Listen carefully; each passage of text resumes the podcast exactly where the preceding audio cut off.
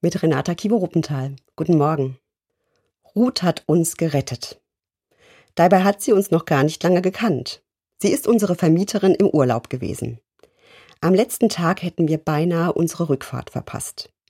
Da hat sie, ohne dass wir es verhindern konnten, ihren Mann gebeten, uns zum Bahnhof zu fahren. Und zwar eine sehr lange Strecke, nicht mal nur gerade kurz. Für ihn ein ganz schöner Umstand.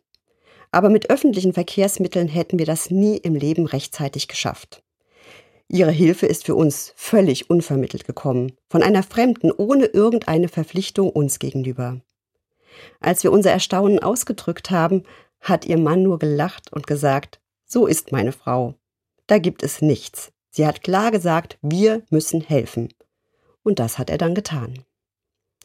Wir müssen helfen. Der Satz ist mir danach nicht mehr aus dem Kopf gegangen. Helfen ist ja etwas Freiwilliges. Es gibt zwar helfende Berufe, die dafür Geld bekommen, aber oft ist das nicht viel Geld. Und noch mehr Helfende gibt es im sogenannten Ehrenamt oder im Freiwilligendiensten. Von wegen müssen.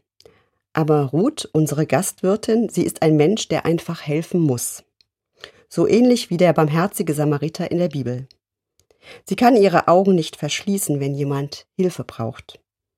Es gibt sie also, solche Menschen, selbst heute und selbst in einer Großstadt. Ich werde das nie vergessen. Wir müssen helfen. Es klang bei Ruth und ihrem Mann nicht nach lästiger Pflicht oder notwendigem Übel, sondern wie eine glasklare Selbstverständlichkeit. Helfen, weil wir können.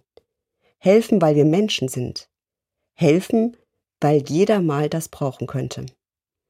Wie schön, wenn man solche Urlaubserinnerungen mitnehmen kann, die lange nachwirken. Fremde können Helfer werden. Und Hilfe anzunehmen ist auf einmal gar nicht mehr so schwer.